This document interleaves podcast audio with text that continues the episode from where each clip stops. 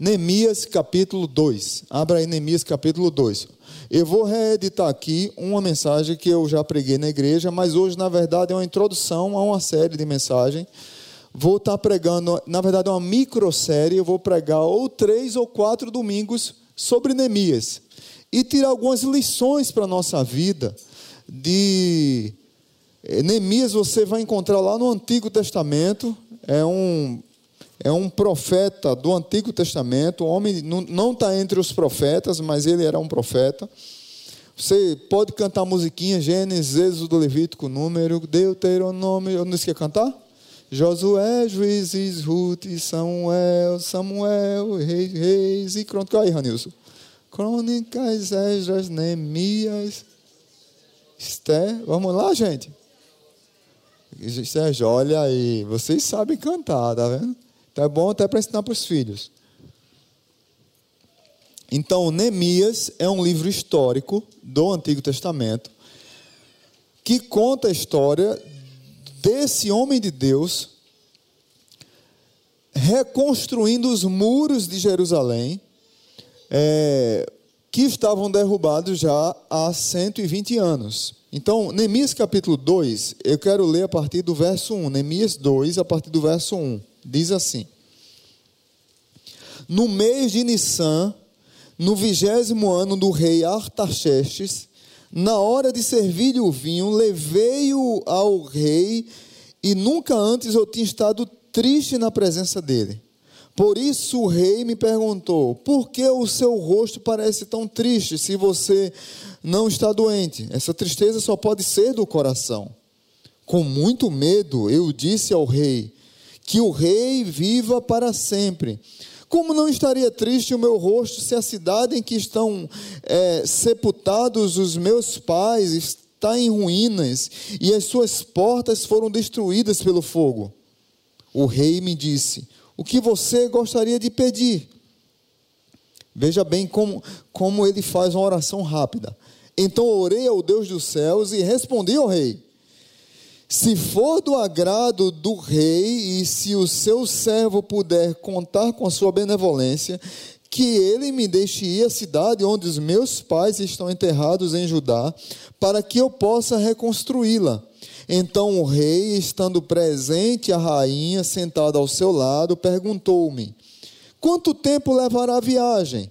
Quando você voltará? Marquei um prazo com o rei e ele concordou que eu fosse.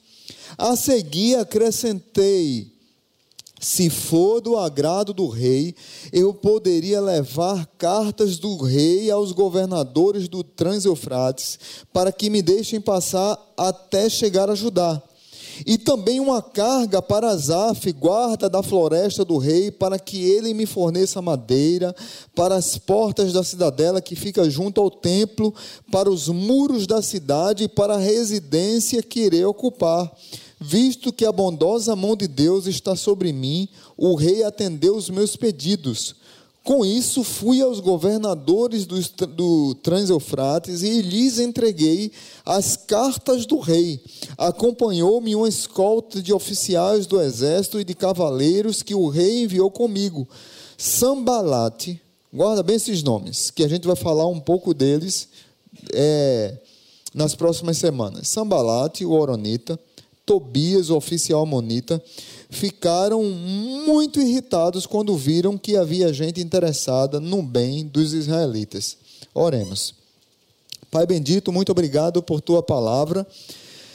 Que os meus irmãos possam olhar para o livro de Neemias como um livro que traz para nós lições não só para a construção da nossa nova série, mas para a reconstrução das nossas vidas.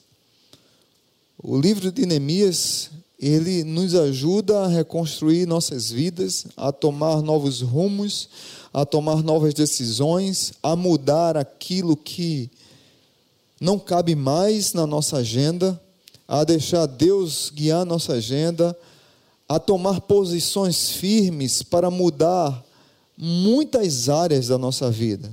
Financeira, família, relacionamentos, é, empreendimentos, tantas decisões que a gente pode extrair daqui, nos ajuda e nos orienta nessa manhã e tarde, e que tua palavra ela possa abençoar tanto quem está aqui presente, quanto aqueles que vão ouvir essa palavra pelo Spotify, pelo YouTube, quem nos acompanha ao vivo, e que todas as ciladas do inferno, elas caiam por terra, se tentar destruir ou apagar qualquer momento como esse. Abençoa as nossas criancinhas que estão lá no Ministério Infantil, protege cada uma delas e usa cada voluntário que tem cuidado de todo esse momento aqui, no nome de Jesus. A igreja diz. Amém. Neemias é um homem sintonizado com o céu. Um empreendedor guiado pelo desejo de fazer o extraordinário. A W. Tozer é um escritor, um pastor antigo, era um homem que dizia-se que o lugar que ele ficava era marcado por seus joelhos dobrados de oração, de tanto orar. Ele dizia: Deus está procurando pessoas com as quais possa fazer o impossível. Como é triste constatar que nós somente planejamos aquilo que podemos fazer por nós mesmos. A W. Tosa já dizia lá atrás: como é que nós somos tão fracos, tão frágeis, que só que somente planejamos aquilo que podemos fazer com as nossas próprias forças? É como se é, o passo de fé, como se dobrar os joelhos, como se depender de Deus não fizesse parte mais da nossa agenda. Crer no impossível de Deus, crer que Cristo é a nossa vitória, crer que Deus está na frente e no comando de todas as coisas, parece que o mundo está tão secularizado que nós tiramos é, a a mão de Deus nos processos da nossa vida, da agenda. A situação de Israel não era uma situação fácil, era uma situação desesperadora. Veja bem, parece que a gente não está longe disso. Insegurança pública, injustiça social, opressão dos inimigos, superfaturamento de preços, pobreza, miséria, vergonha. Neemias, ele, está, ele tinha sido, provavelmente ele nasceu no exílio, ou foi exilado e, e, e levado jovem para o exílio, e ele estava completamente longe, mas ele estava muito no bem bom, ele era o copeiro do rei. O copeiro do rei era um homem de confiança do rei, porque o rei, antes de comer, qualquer coisa ou beber qualquer coisa, quem experimentava era o copeiro, para saber se aquilo estava envenenado, que se estivesse envenenado, quem morria era o copeiro e não o rei. Ou seja, Neemias era um homem da mais alta confiança do rei. Durante 120 anos, os muros de Israel estavam derrubados, destruídos. A vergonha tinha chegado nesse lugar. Neemias enxergou o problema e a solução sem nunca ter estado em Jerusalém. Um líder, já diz, diz um pastor que eu gosto muito, chamado Oro Risby, um líder vê mais longe do que os outros, vê mais do que os outros e vê antes dos outros. É preciso enxergarmos, enxergarmos, queridos, além dos problemas tinha um problema a ser resolvido, tinha uma situação a ser resolvido, mas é preciso ver mais longe do que o senso comum. Neemias viu mais do que o senso comum, ele enxergou sobre os ombros dos gigantes, ele entendeu que para construir sonhos, ele precisava olhar lá na frente.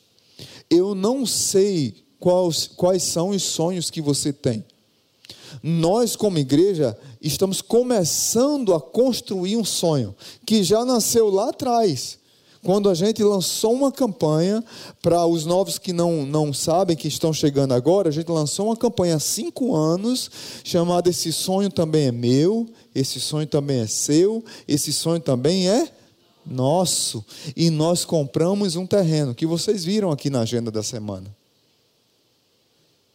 quando essa igreja tinha pouco mais de 200 membros.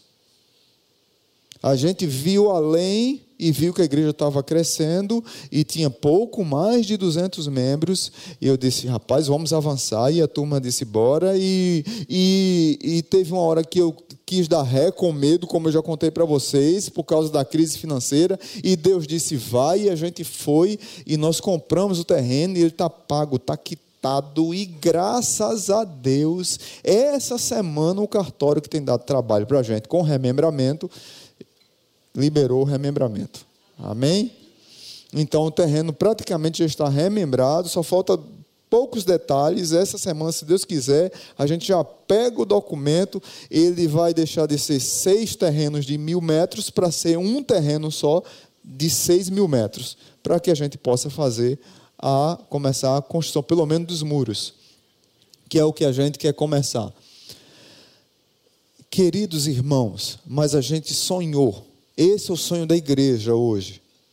Esse, essa é a realidade que a Igreja Batista Zona Sul está sonhando, está planejando para que vidas sejam alcançadas, para que vidas sejam salvas, para que pessoas sejam transformadas, para que lá no nosso espaço tenhamos projetos de contraturno, onde as crianças passam um horário de repente na escola e o outro na igreja, com projetos sociais, abençoando aquela comunidade que está ali, não sendo um prédio obsoleto que só vai se reunindo, não, é para que durante a semana abençoe a comunidade. Esse é o nosso sonho. Mas que ali seja lugar de esperança, lugar de transformação de vida, lugar de impacto para a vida. Não é só um prédio que a gente quer construir. A gente está pensando nas vidas a gente está pensando nas pessoas que vão ser alcançadas, nas pessoas que serão transformadas. Por isso que nós estamos sonhando em construir um sonho agora. Agora mu estamos mudando. Esse sonho também é meu, esse sonho também é seu, esse sonho também é nosso para construindo o nosso sonho. E como um construtor de, construtor de sonho. Neemias. E aí eu peço para que você fique aberto com a sua Bíblia lá em Neemias, porque a gente vai ler um pouquinho. Algumas atitudes de construtores de sonhos, elas precisam ser feitas para que a, que a obra de Deus avance. Primeira lição: um construtor de sonho, ele precisa fazer perguntas. Ele precisa entender qual é a sua vocação. Neemias, é, no capítulo 2, versículo. É, no capítulo 1, perdão, versículo 2, é, capítulo 1, versículo 2: Hanani, um dos meus irmãos, veio de Judá com alguns outros homens, e eu lhes perguntei acerca dos judeus que restaram, os sobreviventes do cativeiro e também sobre Jerusalém. Neemias recebeu uma visita do seu irmão e ele resolveu fazer uma pergunta. Quando nós fazemos perguntas, muitas vezes essas perguntas nos desafiam, são trombetas de Deus para despertar a nossa vocação, para despertar o que a gente tem que fazer. Não só nós nos acostumamos, não sei se você se acostumou, mas eu me acostumei e eu acho que a maioria das pessoas tem esse costume. Está tudo bem com você? Sim, está tudo bem. O assunto morre aí. Concorda comigo? É assim que a gente faz. Neemias, ele perguntou: está tudo bem? Hanani disse: não está tudo bem. Os muros estão derrubados, é, o povo está humilhado, a casa está caindo, os preços estão aumentando, a vergonha tem chegado, o opróbrio tem chegado, está tudo ruim, Neemias. Diz a Bíblia que Neemias chorou, lá no capítulo 1, que Neemias sentou e chorou, e orou por Israel até tomar uma decisão. Ele começou a despertar a sua vocação, seu coração começou a ser aquecido. Meus irmãos, Quando nós entendemos, quando nós compreendemos que Deus tem algo para nós, que Deus tem uma visão para a nossa vida em várias áreas, o nosso coração começa a ser aquecido, a gente começa a despertar para aquilo que precisa ser feito e a gente sai da zona de conforto. Para Neemias estava muito bem ficar lá. Mas veja comigo o verso 17 do capítulo 2 capítulo 2 de Neemias, verso 17 e 18. Também lhes contei como Deus tinha sido bondoso comigo e o, e o que o rei me tinha dito. E eles responderam: Sim, vamos começar a reconstrução. E se encheram de coragem para a realização desse bom projeto. Então eu lhes disse: Vejam a situação terrível em que estamos. Jerusalém está em ruínas e suas portas foram destruídas pelo fogo. Venham, vamos reconstruir os muros de Jerusalém para que não fiquemos mais nessa situação humilhante. Ele fez uma pergunta, ele foi incomodado, ele orou a, Deus, ele conversou com o rei, ele pediu ajuda ao rei, ele era um homem de confiança, mas ele não ficou parado. E além disso, ele mobilizou o povo, que o próprio povo de Israel estava morando lá, acostumado com aquela miséria, acostumado com aquela situação, e durante 120 anos não reconstruíram aqueles muros, mas Deus precisou levantar uma pessoa que estava em outro país, que nem conhecia aquela história, apesar de amar o seu povo, apesar de entender que Deus havia castigado o seu povo, e ele, na sua oração, no capítulo 1, se você perceber, é, Neemias vai orar: Senhor, temos pecado contra ti, temos errado, nossos pais erraram, nós erramos, mas nós precisamos nos arrepender e voltar e reconstruir isso. Eu lembro de um projeto que eu estava dando aula em Felipe Camarão. E Felipe Camarão, quem sabe, é uma, é uma área muito pobre aqui, talvez uma das mais pobres aqui do Rio Grande do Norte, e é que tem mais igrejas. E é um dos bairros mais violentos do Rio Grande do Norte. Chama Nossa Senhora da Apresentação, um é na Zona Norte, e Felipe Camarão aqui, perto da rodoviária. Aí eu estava lá em Felipe Camarão dando aula no projeto sobre liderança. E eu estava falando justamente sobre Neemias. Aí uma pessoa ficou impactada.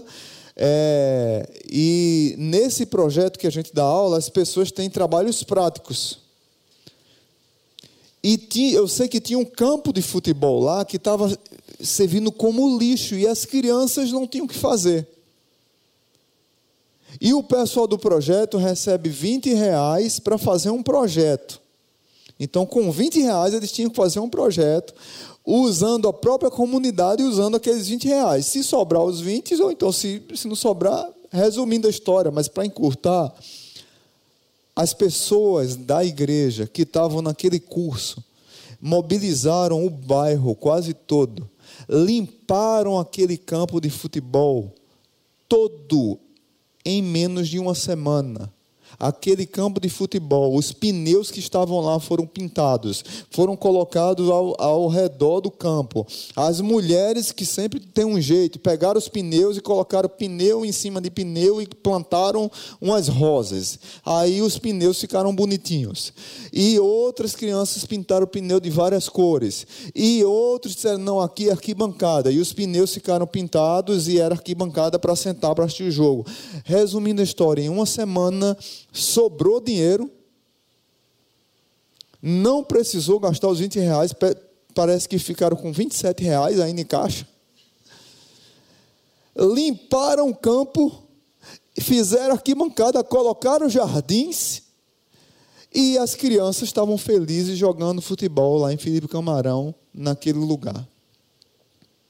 Porque alguém teve a coragem de fazer uma pergunta num curso que a gente estava dando, e essa pessoa despertou e disse: A minha comunidade está precisando e eu vou lá fazer isso. E fez em uma semana. Foram três pessoas só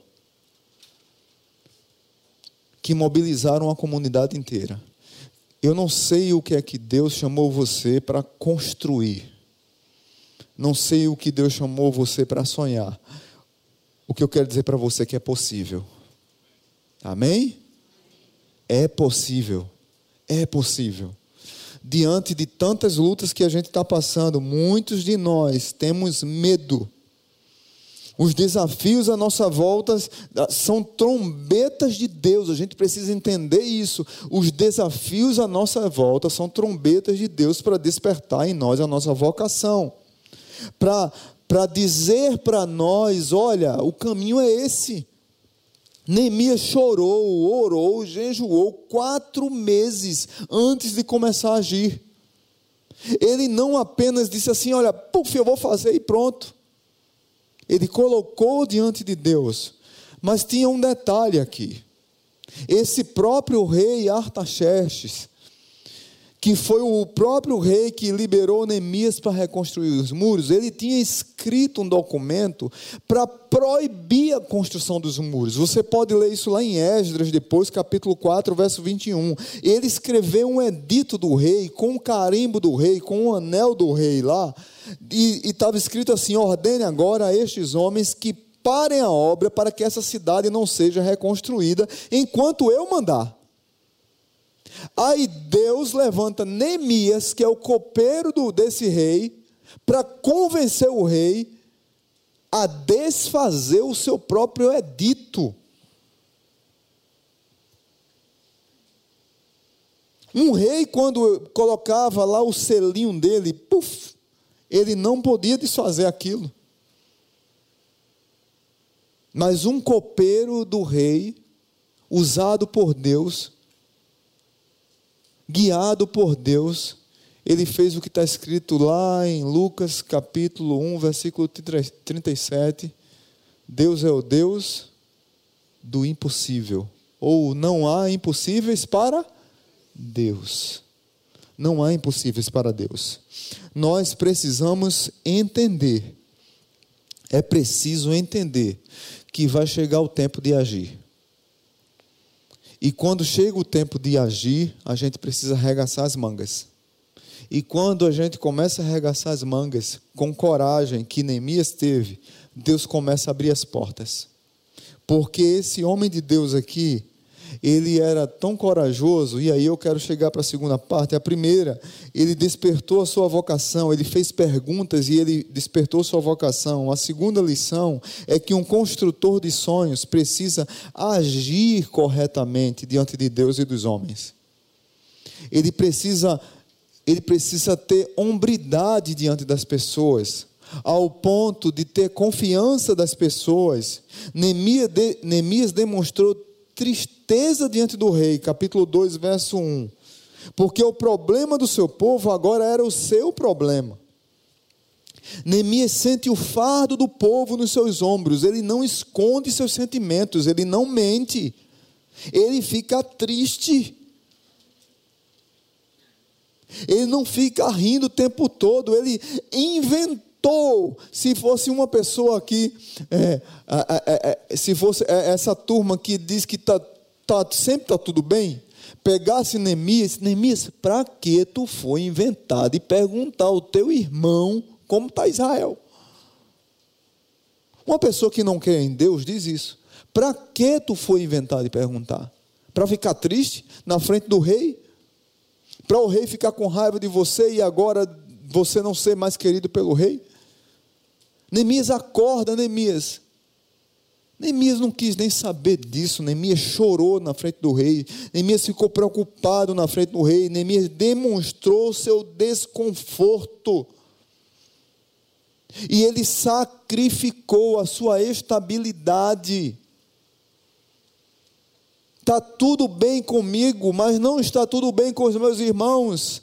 Está tudo bem comigo, mas tem uma missão lá fora a ser feita. Está tudo bem comigo, mas tem uma construção para avançar. Está tudo bem comigo, mas eu preciso arregaçar as mangas.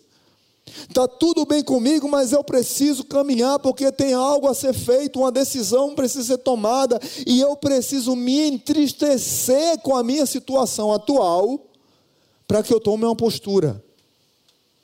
Talvez você esteja muito confortável, porque as coisas não mudam na sua vida, Porque talvez você esteja muito confortável e não esteja se entristecendo com situações que não agradam a Deus e nem você está feliz com a situação, mas você está confortável e não toma postura para mudar. Neemias ele ficou desagradado, ele ficou entristecido, ele não teve medo, ele não teve medo de, de, de, de mudar a sua estabilidade emocional, financeira, é, hospitalar, é, é, de onde ele morava. Ele não quis saber disso. Ele, ele disse: Eu quero resolver um problema e eu vou lá. Se o rei me autorizar, me der uma licença prêmio, eu vou lá. Levante-se. Tem uma obra a ser feita. Talvez você precise se levantar para mudar alguma coisa na sua vida.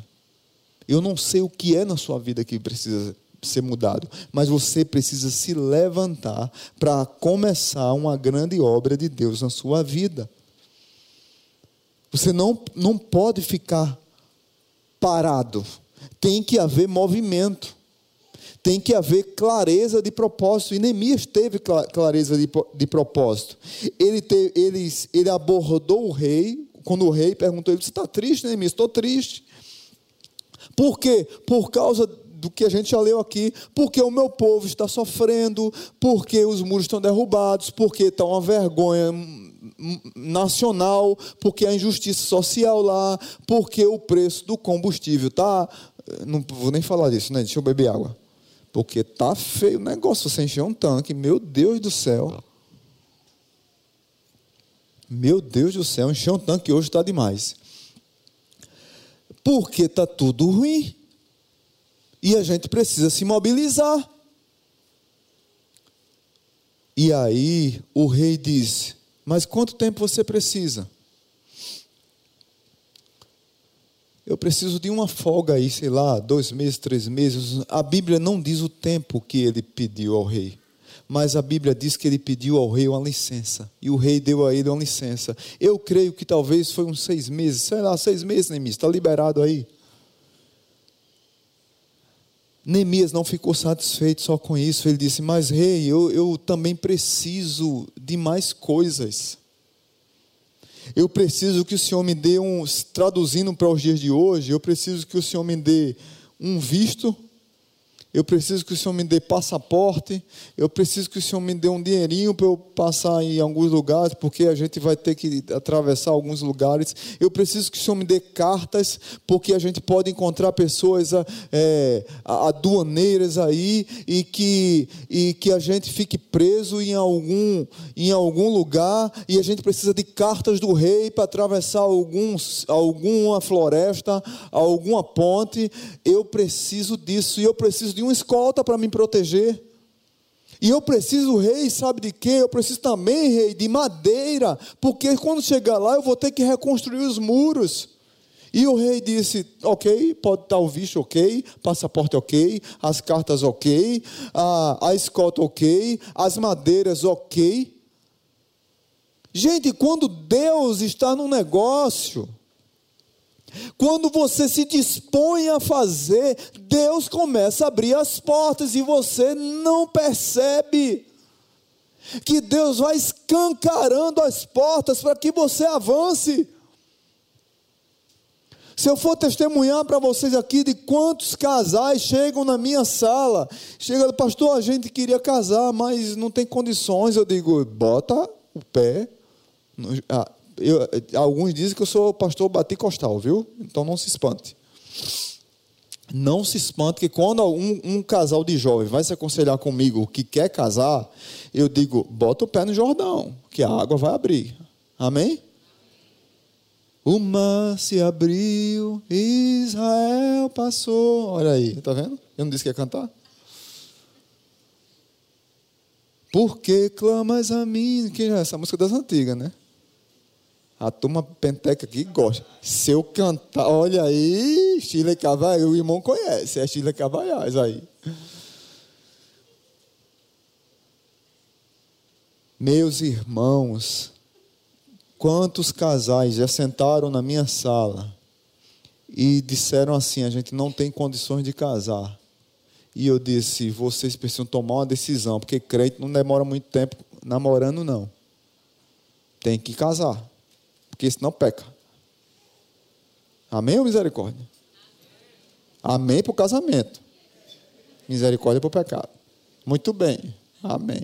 Amém mesmo, tem que casar logo. E eles botaram pé e Deus vai abençoando, Deus vai chegando junto e Deus vai orientando, Deus muda tudo. É, é, o, a pessoa consegue emprego, passa em concurso, é tanta bênção que chega. A mesma coisa na minha vida e na sua vida. Sabe qual é o problema nosso? A gente às vezes tem medo do novo. Por isso que a gente não se levanta da zona de conforto. Neemias poderia dizer assim: está tudo bem comigo, eu estou aqui, na casa do rei, comendo a comida do rei, sendo guardado pelo rei, eu vou sair daqui para me preocupar com um bando de, de judeu preguiçoso, que passaram 120 anos e não reconstruíram nada, eles querem viver naquela miséria, eu vou lá me resolver e me envolver com aquilo? Vou não. Ele disse: Não, eu vou. Tem uma obra a ser feita e ele agiu com generosidade. Ele precisava de provisão, ele calculou, ele não fez algo de cabeça para baixo, na loucura, ele fez um projeto. Como diz um amigo meu, tem um amigo meu que diz: Olha, quando o rei perguntou a Neemias, porque ele estava triste, ele já tinha um projeto no bolso. Lembra que ele orou quantos meses? Quatro meses. Ele passou quatro meses jejuando, chorando e orando. Só? E ele também estava escrevendo um projeto. Ele era homem dos números também. Ele jejuou, orou, chorou e estava com as planilhas. Amém, irmãos? Calculando, eu preciso disso, disso, disso, disso, disso, disso. Quando o rei disse, está triste, Neemias? Estou, está aqui. Olha aí, que a cabo aproveitou, não foi? Sabido perde. Está aqui, rei. O rei, a rainha estava de lado. A rainha cutucou o rei, provavelmente. Disse: Ó, Neemias é gente boa. O rei teve que obedecer. Fazer o quê, né? Não é assim? Não é assim? É, é, é assim ou não é? Hein, Bruno? Se Cariel der uma cotovelada em tu aí. Não, vai, vai, não, para tu ver. As mulheres gostaram porque sabem que é verdade. Diz que está aqui, a rainha estava do lado do rei. Estava do lado do rei. Então, resultado, Deus agiu. Amém? Glória a Deus pelas mulheres. E por último, queridos, um, primeiro, um construtor de sonho, ele precisa fazer perguntas que desperta a sua vó. Segundo, ele precisa agir corretamente tem integridade diante de Deus e dos homens. Ele tinha integridade, ele falou e o rei agiu. E agora eu não vou demorar muito, porque eu vou trabalhar mais nos próximas, nas próximas mensagens, justamente o capítulo 4. Mas é, lá no verso 10 diz assim: Sambalate o Oronita e Tobias, o oficial amonita, ficaram muito irritados quando viram que havia gente interessada no bem dos israelitas. Deixa eu dizer uma coisa para vocês um construtor de sonhos. Nós estamos, nós estamos pensei que estava aqui, mas não está. Não. Uh, um construtor de sonhos, ele precisa resistir às investidas do inimigo. Deixa eu dizer uma coisa para vocês: o inimigo vai investir, mas a gente precisa resistir. Amém? Diga aí para quem está do seu lado: você precisa resistir as investidas do inimigo. Você precisa resistir. Você precisa conhecer a identidade do seu inimigo. Sabe que ele vai agir, sabe que ele vai ah, se armar, sabe que ele vai se equipar. Você precisa fazer a mesma coisa. Armar e equipar. Porque o inimigo ele vai agir para destruir nossa obra, para que a gente não avance, para que você não consiga conquistar seus objetivos, para que você não acorde de manhã para o trabalho, para que você não, não é, é, avance no seu projeto de mudança de atitude na sua área profissional, na sua área física, nos, nos seus planejamentos. Ele vai investir de todo jeito para a preguiça chegar, para a coragem não, não chegar mas você precisa resistir. A investimento vai ter, mas a resistência está aqui, ó. resistência para avançar. Atitude, o sucesso na obra de Deus deixa o inimigo furioso. Crente, você precisa de atitude. Se sua vida não incomoda o inferno, ela não faz falta no céu. A vida do crente ela tem que incomodar o inferno, porque ela motiva outras pessoas, porque ela transforma vidas, porque ela é luz no meio das trevas. Porque quando ela chega, o lugar é abençoado. O crente ele precisa entender que a vida dele é abençoa o outro. É uma vida que abençoa, que, que incomoda as portas do inferno, mas as portas do inferno não prevalecerão contra a igreja. Então, que nós possamos avançar nisso, tributando valores a Deus, tributando honra a Deus, resistindo às obras do diabo e resistindo às investidas do inimigo na nossa vida, resistindo às ciladas que Satanás coloca para nos derrubar. Vença a resistência do inimigo pela oração, jejum, louvor, pela palavra de Deus, pelo sangue de Cristo, pela autoridade do nome de Cristo.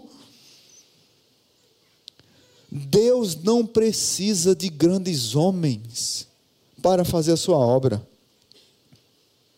Deus precisa de homens fracos na, nas mãos de um Deus grande e forte.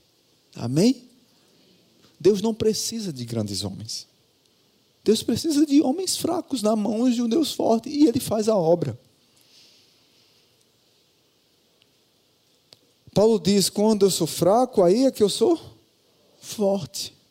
Eu não vou entrar em detalhes aqui do capítulo 4, porque a resistência braba é no capítulo 4. Porque eu vou pregar mais sobre o capítulo 4. Se você já quiser ler, vou dar um conselho aqui, a tarefa da semana para você em casa. Leia, leia o livro de Neemias todo, mas se você quiser ler do capítulo 1 ao capítulo 5, a gente vai trabalhar mais eh, dentro desses temas aí sobre, sobre sonhar, sobre avançar, sobre empreender dentro dessa, dessa, desses textos. Mas mais no capítulo 4. E aí eu quero fechar com uma frase de George Bernard Shaw. George Bernard Shaw é um dramaturgo, foi um dramaturgo que ele diz uma coisa que marcou a minha vida e eu carrego isso para onde eu chego. E digo assim para as pessoas: não há progresso sem mudança. E quem não consegue mudar a sua mente, acaba não mudando coisa alguma. Não há progresso, vou repetir, sem mudança. E quem não consegue mudar a sua própria mente, acaba não mudando coisa alguma. Um construtor de sonhos, ele precisa despertar sua vocação quando ele faz perguntas. Talvez você está em dúvida de qual é a sua vocação. Separa o dia hoje para orar, para jejuar. Separa o dia agora à tarde. Talvez você planejou, sei lá, jogar videogame. Não, dá um tempo. Eu, eu não sei, Deus. Eu, eu tenho algo na minha vida, uma decisão que eu preciso tomar. Eu preciso tomar uma decisão séria na minha vida, mas eu preciso fazer as perguntas para despertar a minha vocação. Talvez você precise mudar sua postura diante de Deus e dos homens. Ser uma pessoa íntegra. Que o rei veja e diga: Eu estou com esse cara. Essa pessoa é diferente. essa pessoa tem luz. Aonde ela chega, as trevas são envergonhadas. E por último, você vai dobrar os joelhos sabendo que os inimigos eles vão tentar destruir a obra de Deus na sua vida. Mas você tem lá Efésios capítulo 6. Capacete da justiça, armadura do cristão, escudo da fé, espada e você vai resistir às investidas do diabo. Todos os dardos inflamados do maligno cairão por terra, porque você vai resistir, porque você está revestido do sangue do Cordeiro de Deus que tira o pecado do mundo. E é Ele que te protege. E aí você vai avançar. Aceita o desafio de Neemias, aceita o desafio de ser um construtor de sonhos. E quando você olhar para trás, você dizer: valeu a pena. Deus estava comigo nessa obra. Amém? Vamos orar e vamos agradecer ao Senhor. Pai bendito, muito obrigado por tua palavra. Obrigado pelo teu cuidado sobre nós, sobre nossa vida, sobre nossa igreja. Obrigado porque nós temos tentado construir um novo sonho, construir uma nova história. O Senhor tem nos abençoado como igreja, trazido pessoas, salvado pessoas. Hoje começou uma sala linda aqui na igreja, a sala do batismo, porque pessoas querem descer as águas, pessoas entregaram a vida a Jesus e querem fazer profissão de fé. Pai, é um dos momentos mais lindos que eu vejo na igreja, quando, quando alguém toma decisão por Jesus.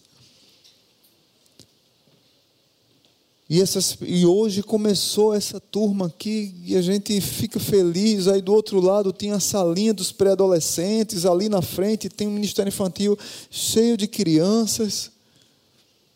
E quantas crianças que não conseguiram se inscrever, mas queriam estar lá, mas nós não temos esse espaço.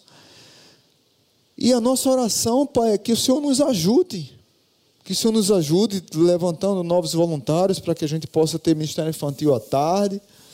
Que o Senhor nos ajude colocando pessoas generosas na igreja para que a gente possa construir a nossa nova sede. Para que a gente tenha espaço e que mais vidas, mais vidas, mais vidas sejam acrescentadas. Nós queremos ver a gente sendo salva, nós queremos ver o inferno cair por terra, nós queremos ver a igreja de Deus avançando, nós queremos ver vidas sendo restauradas, casamentos sendo restaurados, filhos sendo restaurados, maridos e mulheres é, crescendo na fé, se perdoando e se amando. Nós queremos ver filhos sendo quebrantados e se rendendo, convertendo coração de pais aos filhos, filhos aos pais e a família se rendendo a Jesus. É isso que nós queremos ver. Nós queremos ver o nosso, o nosso louvor sendo fruto de lábios que professam o teu nome de verdade. E onde a gente chegar, seja lugar abençoado, porque ali há um homem de Deus, uma mulher de Deus. Que as pessoas possam olhar para nós e dizer: aquela pessoa ali é diferente. Não é da boca para fora, é de fato e de verdade. Todos nós falhamos, todos nós erramos. Mas aonde a gente chegar, possa ser lugar abençoado, porque ali é uma pessoa diferente que confessa o nome do Senhor e Salvador Jesus Cristo. Aquele que morreu na cruz do Calvário e que realizou o maior sonho que nós poderíamos ter na nossa vida, a nossa salvação. A Ele nós tributamos todo o nosso louvor, toda a nossa honra, toda a nossa gratidão. E é por Ele que nós arregaçamos as mangas para construir novos sonhos. É por causa dele que nós arregaçamos as mangas para sermos construtores de sonhos, porque é a ele que merece toda a nossa glória. No nome de Jesus. Amém. Vamos cantar essa música, vamos ficar de pé. O culto não terminou ainda, a gente vai cantar essa música e você vai meditando nela.